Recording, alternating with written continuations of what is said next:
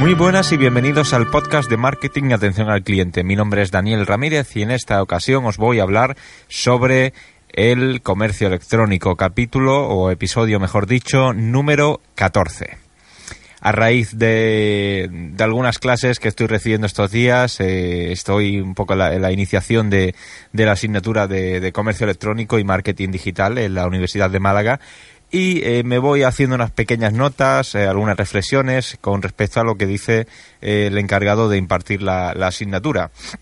Esta mañana hemos estado charlando sobre el ecosistema del comercio electrónico, diferenciando un pelín lo que son los términos entre el marketing digital y lo que conlleva el comercio electrónico.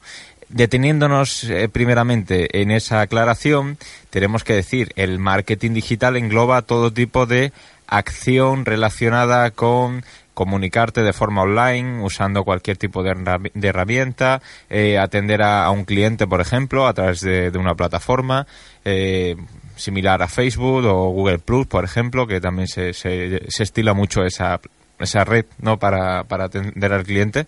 Eh, y bueno, el comercio electrónico engloba eh, algo más concreto dentro del marketing digital. No significa que una cosa vaya totalmente separada o sea diferente al marketing digital. El comercio electrónico conlleva, evidentemente, eh, lo que es la transacción, el hecho de, pues de, comerciar con algo, como su propia palabra indica, a través de, Internet. Y eh, bueno, también podría conllevar ¿no? el hecho de eh, hacer cualquier tipo de acción comercial, un emailing, por ejemplo, o una, un, pues un, envío masivo de correos electrónicos con el fin de vender algo, puede ser también comercio electrónico. ¿no? El marketing digital, por un lado, nos permite posicionar una marca, eh, persuadir, atender al cliente, como bien os he dicho, y, eh, eh, y el comercio electrónico pues va mucho, mucho más allá. Eh, algunas cosas que quiero destacar de esta mañana, algunas notas. hay una frase de, un economista digital que conoce mucho esta era, esta nueva era, que se llama, bueno, el economista se llama Andy Stallman y lo dice en su libro Brand of, Brand of Anon, o sea, la marca eh, en la red eh, y fuera de ella, eh, y dice algo así como no estamos en una era de cambio, estamos en un cambio de era estamos viendo que la tecnología pues está cambiando eh, de un mercado de masas eh, a uno eh, donde existen millones de nichos. cada vez nuestras estrategias como empresa, como, como conocedores del mercado, va dirigida hacia la personalización, a, que saquemos un producto íntimamente diseñado para un consumidor solo, aunque esto nos conlleva un esfuerzo, pero evidentemente hay, claro, hay evidencias de que esto es lo que está empezando a, suceder, ¿no? Hay multitud de empresas, hay muchísima oferta y en las personas, pues son, hay, hay limitaciones, ¿no? De, mercado. Entonces nos tenemos que concentrar en un nicho lo suficientemente homogéneo, por un lado, ¿no? Pero también suficientemente atractivo para cubrir e, esa demanda. No por ser mejor, eh, no por ser una empresa más grande, eres mejor empresa, valga la redundancia la clave tal vez esté en cubrir de forma correcta la demanda. Es un poco el, concepto que nos, eh, que nos mandaba un poco el, el profesor como del comercio electrónico. Ahí es donde está o ahí es donde radica la, la, filosofía del comercio electrónico, que cada vez eh, hay más personas y que individualmente deciden cubrir un, segmento, un nicho de mercado pequeñito y lo hace de una forma correcta esa demanda, pues de una forma adecuada, ¿no? Como, como realmente se merece. Hay datos relevantes eh, con respecto a la evolución del comercio electrónico y cuenta algo así como que, que pues hay entre de seis, seis de las ocho empresas, eh, de las ocho empresas más punteras eh, que están capitalizando en el mundo, o sea, están generando unos ingresos y unos beneficios bastante grandes, eh, son digitales. el ejemplo está pues en Amazon, está en Alibaba, por ejemplo, está Facebook, que, bueno, pues entre ellas todas venden alrededor de una media de 4.500 millones de dólares en publicidad. No, bueno, Facebook, ¿vale? Este dato es para Facebook, que vende unos 4.500 millones de dólares en publicidad. si esto lo habláramos o lo dijéramos hace cuestión de, de no sé, vamos a poner, vamos a, a, no quedarnos cortos, vamos a decir que lo hubiéramos dicho hace cuatro o cinco años, que, Facebook iba a ganar toda esta cifra, pues eh, la gente diría está loca, ¿no? Porque de hecho hubo más de una y más de una que pensó que si Facebook ponía publicidad eh, se le iba a acabar el chollo.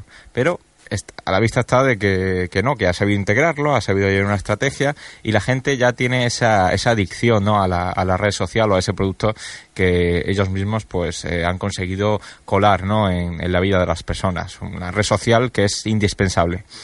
La inversión en publicidad, eh, según un estudio, eh, también cuenta que, ha aumentado desde 2004 del 1% en esa, en esa fecha al 15% casi que en la actualidad. En 2015 eh, eran los datos, las cifras que se, arrojaban en, en dicho estudio. Eh, entonces, estamos viendo, ¿no? Que, Internet, que, el comercio electrónico, pues está bastante en auge, ¿no? Mientras que la publicidad convencional, eh, pues en televisión, en, sobre todo en prensa, ¿no? Está empezando a menguar, ¿no? Está empezando a, a lo que es a, disminuir su, su capacidad o la inversión, mejor dicho. ¿Por qué? Porque en eh, marketing existe algo denominado retorno de la inversión, las famosas siglas ROI, o sea, la expresión se dice ROI, es R-O-I y normal y, latina, y significa el retorno de la inversión, como os he dicho anteriormente. ¿Qué pasa? Que en Internet disponemos de multitud de herramientas para eh, conocer cuál es eh, pues ese retorno, cuál del beneficio, el beneficio que obtenemos de esa inversión y que nos, eh, nos llega directamente en, pues en conversiones, en clics, en, ventas, si tenemos una, una, pues una tienda online, por ejemplo. Eh, entonces, aquí es donde nos planteamos, ¿no? Que también, eh, además es que es, muy atractiva, ¿no? Y aquí es donde eh, nos planteamos eso, eh, los múltiples beneficios que tiene eh, el uso o, el hecho de trasladar nuestra actividad a Internet. ¿Por qué? Pues porque en Internet estamos dándonos cuenta de que el comercio electrónico pues tiene múltiples beneficios. Entre ellos está esa explotación inteligente del Big Data o, por ejemplo, los datos cruzados en los CRMs. Tenemos cantidad, multitud de información. Bueno, más que tenerla nosotros los tienen tiene Google, la tiene eh, Foursquare, la tiene TriAdvisor, la tienen todo, que ellos luego ya se encargan de ir suministrando o vendiendo a, cierto precio a grandes o medianas empresas. Pero está ahí y también hay acceso a, cierta información que nos va a ayudar en nuestra estrategia de forma básicamente más económica. Que ese es el beneficio. Gracias a Internet estamos eh, asistiendo a, la economía de la información que consiste en recopilar multitud de datos que nos ayudan a, pues a tener más acceso, a que sea más económico y, mucho más que el hecho de, pues, de ir eh, recopilando cosas en un, en un folio o en una, en una libretita, en una agenda. Eh, por tanto, una otra pequeña reflexión sobre eh, pues las tendencias, ¿no? De dónde van nuestros consumidores, hacia dónde va el mercado. Eh, por lo visto, eh, pues, se ve, está la vista que, nos gusta mucho la personalización y que somos muy individualistas. Eh, parece que la, humanidad está empezando a ir hacia un ser más individualista, aunque hay posturas desde el punto de vista de psicología del consumidor, que es otra asignatura que casualmente he tenido hoy después de esta, que nos cuenta que somos, los humanos somos seres sociales y que somos capaces de mantener mínimos de recordar o, de sí o de saber algo aunque sea por muy mínima que sea esa cosa de 150 personas en grupo de 150 que son bastantes. Imaginaros que vosotros tenéis en, vuestro Facebook mil contactos dos mil. No vamos a decir que son dos mil o, mil mil o dos mil amigos porque es mentira. O sea en la vida no puedes tener tantos tantos amigos. Por tanto, eh, de esos contactos que tú tienes, recordarás alguna cosa de alguien, no que eh, mm, sepas o, que tú memorices los nombres, no, que de 150 personas que tienes ahí, eh, serás capaz de, mencionar algo sobre esa persona, porque estamos expuestos a, su vida, básicamente. A lo que iba. Eh, entonces, la tendencia eh, no es solo que, que, nos guste la personalización y vamos hacia una tendencia más individualista, sino que las marcas y esta reflexión es muy importante, las marcas son reflejo de cómo cambiamos los consumidores. Los consumidores empiezan a, a tener una evolución, eh, evidentemente, y las marcas van detrás, tratando de imitar o tratando de adaptarse a lo que hace su público. es normal y es muy evidente que antes de que existieran las redes sociales, pues las marcas hacían otras cosas que eh, también hacían los consumidores o su público potencial. Hoy día los consumidores han decidido dar el salto a las redes sociales, pues las marcas van detrás viendo que eso es también rentable y empiezan a comunicar y, haciendo eso. Pues al igual que esa comunicación, lo hacen con el producto, lo hacen con la distribución, lo hacen con todo. ¿Por qué, eh, porque hoy día hay empresas que, que han optado por la distribución mediante Amazon? Porque están viendo que hay gran público, gran potencial en esa página web donde se distribuyen productos de cualquier cosa. Y si hoy día no estás en Amazon, pues eh, tal vez estés perdiendo un canal de venta bastante importante. Eh, otra cosa más. Eh, el, tipo de consumidor ha cambiado y sobre todo su forma de compartir. Por eso decía lo de las redes sociales. a la vista está ¿no? que, que, eso mm, es un arma de doble filo. Nos puede ayudar en el lado más positivo, nos puede hacer comprender qué es lo que quiere el cliente, incluso nos puede hacer ver que podemos mejorar mediante alguna sugerencia y también nos puede hacer eh, pues eh, perder un poco los pues, los estribos, ¿no? Eh, o el rumbo, porque si no sabemos interpretar o no sabemos gestionar esa, esa correcta comunicación, pues nos puede hacer mm, jugar malas pasadas, ¿no? Eh, a la vista está, ¿no? cualquier restaurante, si tú vas a un hotel, mm, vamos a dejar el restaurante a un lado, ¿no? Si te vas de viaje a, cualquier sitio, eh, imaginaros, yo estoy en el sur de Andalucía, me quiero ir al norte.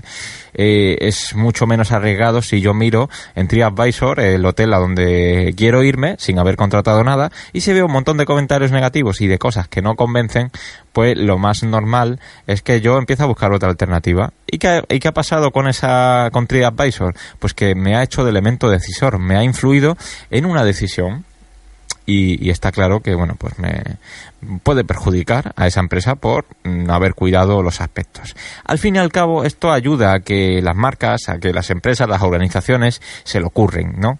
Que es lo que cuenta. El marketing bien hecho es eso, es currártelo y comunicar que tú lo estás haciendo bien. No comunicar algo que no existe. Primero, hazlo bien. Y ya después, eh, testifica. Y la gente te apoyará. Si, si tú lo haces bien, como cualquier empresa que hoy día pues tengáis en mente, por ejemplo Amazon con la distribución, ¿no? Eh, si Amazon lo está haciendo bien, pues tendrá más potestad para vender que él es el número uno en distribución que cualquier otra empresa que diga eh, yo soy un máquina en, menos de un día te lo envío a tu casa. Y a lo mejor pues no está demostrado o no es verdad porque tarda mucho más. Eh, un ejemplo claro eh, hace poquito el corte inglés ha sacado un a la, a, la, a la, luz ha estrenado su servicio de entrega en, menos de un día. No sé si era en dos horas te podía entregar un producto, dependiendo, ¿no? En tipo de producto y tal. Entonces, eh, yo veo, veo bien en, en la cadena de, del marketing, ¿no? El, primero, mm, a ver, sí que todo debe llevar una comunicación, ¿no? Tienes que decir lo que es. Pero mm, primero hay que eh, hay que procurar entregar bien ese servicio y ya después pues, pues, empezamos a reforzar pues con los comentarios que hay de la gente y a lo mejor no tenemos ni que hacer mucha comunicación porque nuestros propios clientes son los que nos recomiendan y nos dicen, eh, testifican porque son los principales influyentes, testifican a otros amigos, a otros grupos de influencia que eh, ese servicio que están ofreciendo pues es real, ¿no? Y nos hacen la comunicación casi que, por la mitad de precio o, prácticamente gratis. En fin, esas son las reflexiones del mundo del comercio electrónico de, los que os puedo transmitir hoy. Mm, imagino que por el tono de voz eh, notaréis, ¿no? Que estoy un pelín más animado que otros días, pero claro, es que hay contenido fresco, hay aprendizaje muy reciente y eso es lo que pasa cuando tomas notas eh, o cuando te, haces un guion, pues eh, es más fácil reflejar toda esa información, es más fácil comunicarlo a través de, este podcast de marketing y atención al cliente. Nada más, para los amigos que tengan algún tipo de sugerencia, para los que quieran preguntar o um, sugerir prácticamente algún tema para otro podcast, que estáis muy calladitos todavía, en Twitter, arroba dani-axar medios y en mi página web personal donde mantengo el blog, tengo información sobre lo que hago, a lo que me dedico. Es mi marca personal, jimbranding.es, ¿vale? Por ahí podéis contactar también mediante el formulario de, contacto y mandarme un, correo electrónico. Nada más, así que eh, los que estéis en iTunes, ya sabéis que podéis suscribiros también. Hasta la semana que viene, hasta el, hasta el próximo podcast, perdón, la semana que viene no. Chao.